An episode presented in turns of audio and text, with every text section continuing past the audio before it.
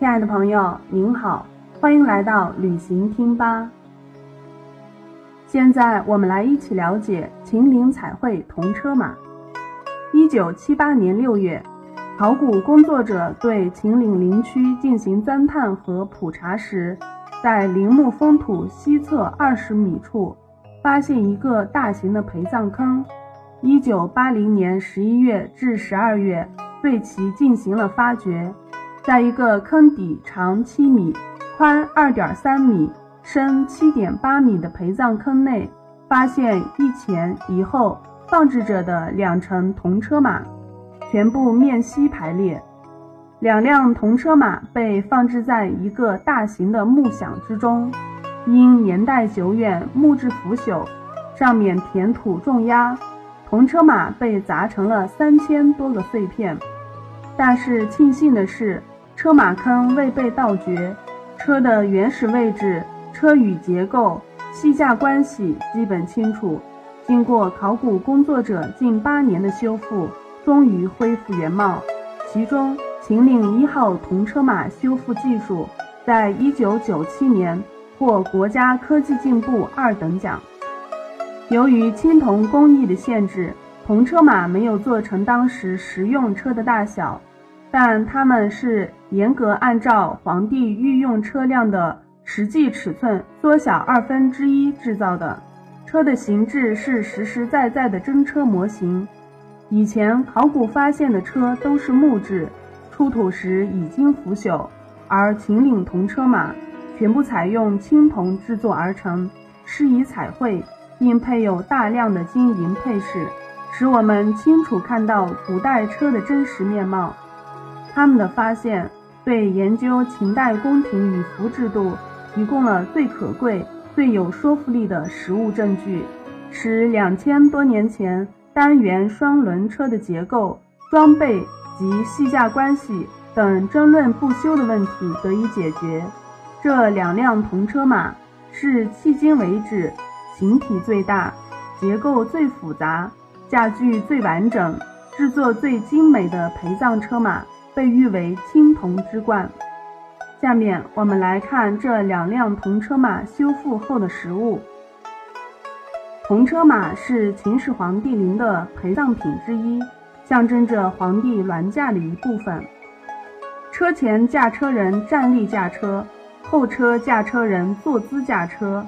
根据古代立势为高，坐势为安的原则，我们把前车叫立车、高车，或称之为龙车；后车叫安车。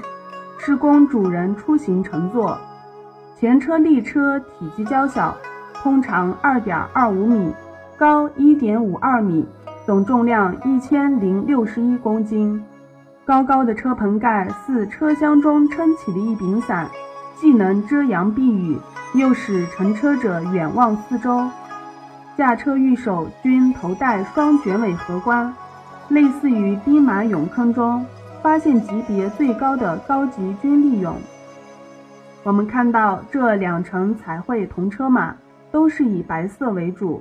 古代帝王出巡有一套等级森严的銮驾制度。据说皇帝的大型车队有八十一辆车，前车蒙虎皮开道，后车悬豹尾扬威，有护从，有伴驾，车队如云，前呼后拥。浩浩荡荡，皇帝所乘之车为六马系驾的金银车，其余为四马系驾。车队中备有副车，各有青、红、黄、白、黑五色鞍车和五色立车组成，称五十副车。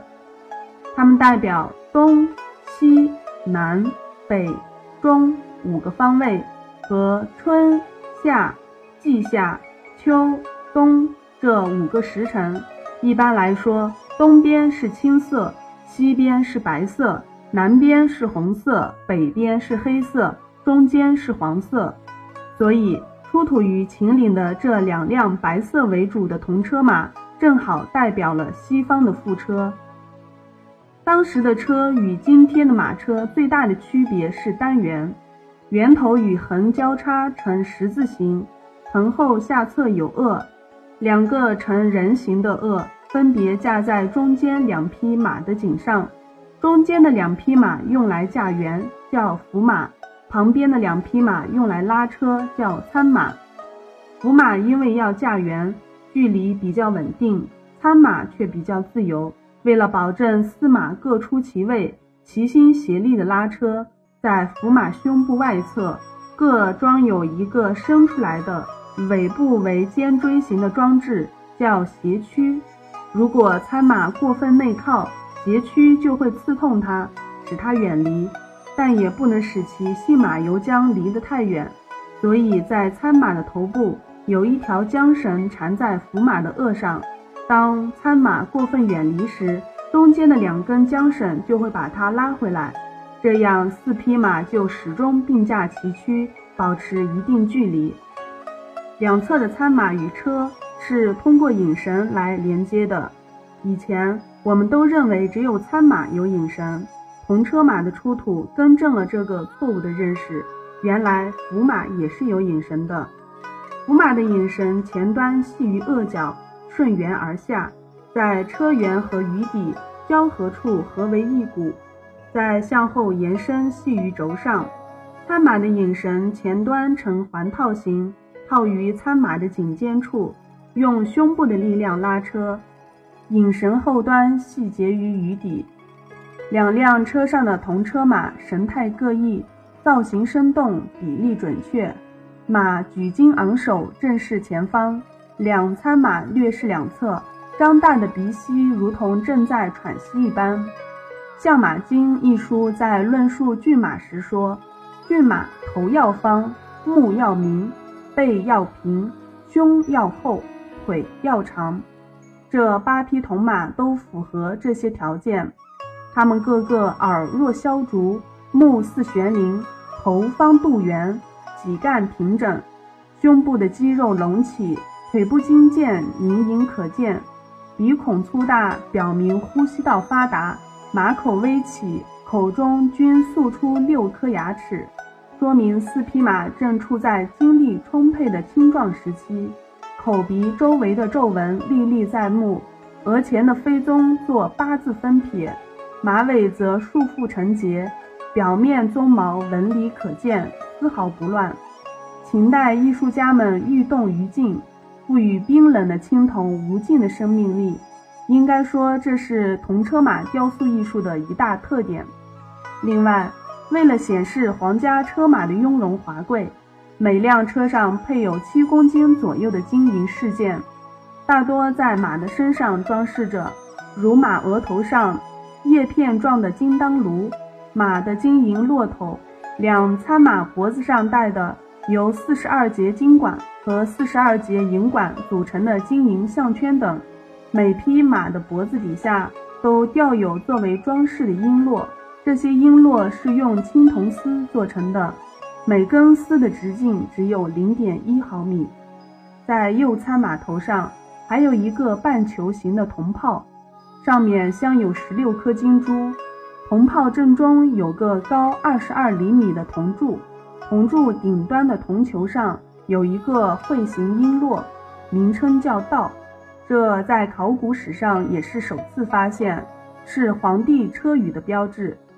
下面我们来看车的侧面，马的尾巴被竖了起来，并挽成了一个结，用一根带子系到前面肚带环上或横上，这样马走起路来常处在一种夹着尾巴的状态，不至于使马尾与引绳、背绳绞在一起，达到平稳安全的目的。我们再看驾车御手手中的背绳是六根。可是驾车的每匹马都有内外两根背绳，每辆车就是八根背绳。《诗经·秦风》中有“四度孔父六背在手”的诗句，但究竟指哪六根背绳呢？长期以来争论不休。铜车马的出土准确无误地向人们展示了六背，其实指的是两参马的内外背绳和两辅马的外背绳。而两辅马的内背绳则绑扎在车与前饰的背纳上，这一点解决了史学界长期以来争论不休的疑难问题。一号列车的伞呈圆形，车厢为横向长方形，因为古代的人以为天是圆的，地是方的。每个车轮上有三十根辐条，古代人以三十天为一个月，以车轮象征着日月轮转。当车子转动起来，驾车人立于车中，头顶天，脚踩地，就将一个天圆地方、日月轮回的宇宙观念蕴含其中。我们观察这些辐条，在靠近车骨的一端呈扁状，另一端呈圆形。细小的青铜条做成这种由扁到圆的过渡，同时三十根青铜辐条。将车骨的周长和车轮牙的周长完全等分，达到将车轮受力均匀分散的目的。从这一个小小的青铜部件，我们可以感受到古人精湛的青铜铸造工艺水平和对力学原理熟练掌握应用的情况。此外，车厢前方挂有弩机，车厢内插有成足的箭，驾车人身后配有长剑。身旁车厢内侧有盾牌，这些都是为了应付在出行途中出现的意外情况。还有车轮下呈口状的车刃，起到停车后防止车轮前后滚动的作用。车厢下撑车的车撑都是考古学界首次发现的，弥补了考古实物的不足。两辆铜车上玉关俑的形象更为逼真，他们装束一致。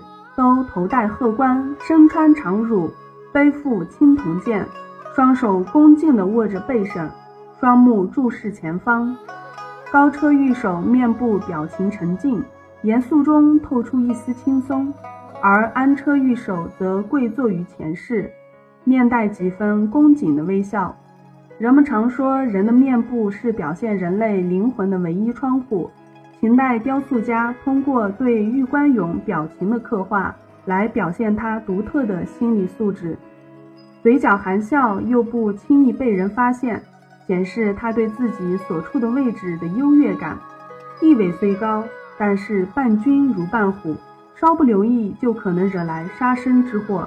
因此，太重的心理负担又使他笑不起来，只能有一丝笑意留在嘴角。面部的沉静说明他的认真和忠于职守，一心一意地注视着前面的路段和马的前行状况。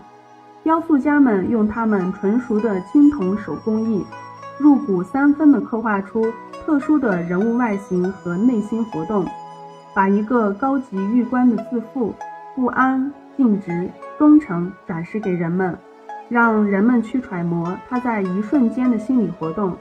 从玉者的冠饰和腰间佩剑、佩玉情况来看，他们不是一般的玉手，而是高级玉官。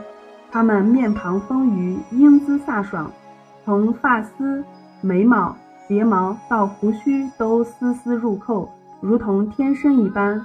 两袖及腰间因束带而产生的褶皱，都用曲线来处理，将所有服装质地柔软的效果。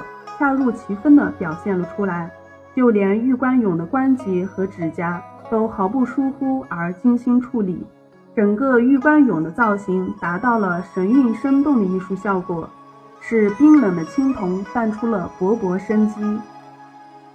接下来我们看二号车安车，安车出土时，在衣背上有朱书“安车第一”四个字，也可知其名为安车。安车结构较为复杂，通长三点一七米，通高一点零六米，总重量一千两百四十一公斤。车上有一椭圆形的车棚盖，车厢分为前后两室，前室较小，供御手乘坐；后室宽大，有三窗一门，是主人乘坐的。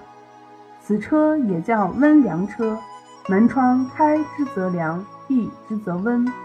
公元前二百一十年，秦始皇帝在第五次出巡途中病死于河北沙丘，就是用这种车运回咸阳的。后车御手既坐驾车。对于人物造型，希腊雕刻家指出，人身长和头的比例是七比一，而我国古代画家根据自己的实践经验，总结出立七、坐五、盘三半的歌诀。这位安车御手身体的高度恰恰是三个半头，高车御手也符合立七的比例。整辆铜车马不仅人物造型比例掌握的恰到好处，马匹、车体各个部件都制作比较准确，宏观细节面面俱到，看起来和谐统一。再来看车，安车车体前端左右各有一窗，门在后方，左右两侧车窗各有凹槽，使窗叶可以来回拉动启闭。车窗上刻有细小的镂空菱形花纹，具有通风保温的作用。车门关闭自如，门框用活动角叶连接。这种活角的形状与今天的门窗箱子上所使用的荷叶非常相似。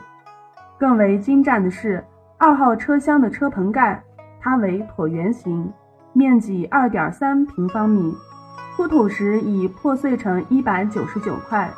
专家们在修复时发现，棚盖不是由若干块铜片采用断接、焊接或者铸接而成，而是整体铸造成型。最薄的地方一毫米，最厚的地方只有四毫米。要完成这样的铸件，即使现在也不是一件容易的事情，因为铜液浇铸有个过程，既要求铜液流动性强。又要求在浇口处保持一定压力，还要求在整体上保持一定的温度，因为低于铸造温度的铜液会停止不动，导致铸造失败。所以在铸造过程中，掌握铜液与模具的温度是至关重要的，而这一点也恰恰是铸造工艺高超之所在。另外，铜车马上各个部位的配料方法也很科学。根据各部位的不同性能，采用不同的合金比例。比如硬度要求高的部件，如单元、车撑、车刃等，含锡量则较高，均在百分之十三以上；而要求延展性较强的部件，如背绳、引绳等，含锡量则较低，只有百分之六左右。马骆头是由一节金管、一节银管。采用子母扣榫卯连接而成，虽历经两千多年，仍然弯曲自如、柔软灵活。《周礼·考记》中说：“做一件器物，使用工种最多的是车。”这两乘铜车马由三千多个零部件组装而成，综合各个工艺于一车，采用了铸造、焊接、销钉固定、活角连接等十多种工艺。有不少工艺是秦代工匠的首创，有的技法至今仍为现代工业所沿用。铜车马的造型和工艺令人赞不绝口，而它的彩绘更是为铜车马锦上添花。从整体上看，铜车马彩绘的颜色以蓝、绿、白三色为主，其中以白色为基本色调。除此之外，还有朱红。粉红、天蓝、黑色、褐色等，八匹马通体白色，只有鼻孔、口腔等处是以粉红。御手面部和手背为粉红色，头发为蓝黑色，长乳为天蓝色。车体彩绘的明显特征是全部绘在白底上，高车彩绘以菱形、方格等几何纹饰为主，安车则突出一种。由夔龙、夔凤发展而来的变相夔纹图案，在安车的车厢内外，车盖天花到处都是这种蓝色、绿色、黄色的似云似葵的大朵式纹样。彩绘不但掩饰了铜车马在铸造时所难以避免的沙眼、修补痕迹等缺陷，还有一个也许连秦人自己也未曾想到的作用，那就是这层彩绘。不但使青铜车马更加华丽，而且延缓了青铜的氧化过程。在彩绘剥落处已有斑斑的锈铜，而在翘起的局部彩绘层下，却可看到闪光的青铜，其色泽均匀，如同刚刚铸造的一样。铜车马彩绘从技法上来看，线条遒劲流畅；从效果上来看，主次分明，气氛和谐。在青铜器上，彩绘是秦代的一个创举，它标志着秦代已经突破了殷周时期在铜器铸文和春秋战国时期金银铸的局限，在中国美术史上占有光辉的一页。好了。秦岭彩绘铜车马就介绍到这里。如果您喜欢我们的讲解，可微信搜索“旅行听吧”，点击关注，随时随地想听就听，自由旅行一路有我，更有全国精品一日游等你来。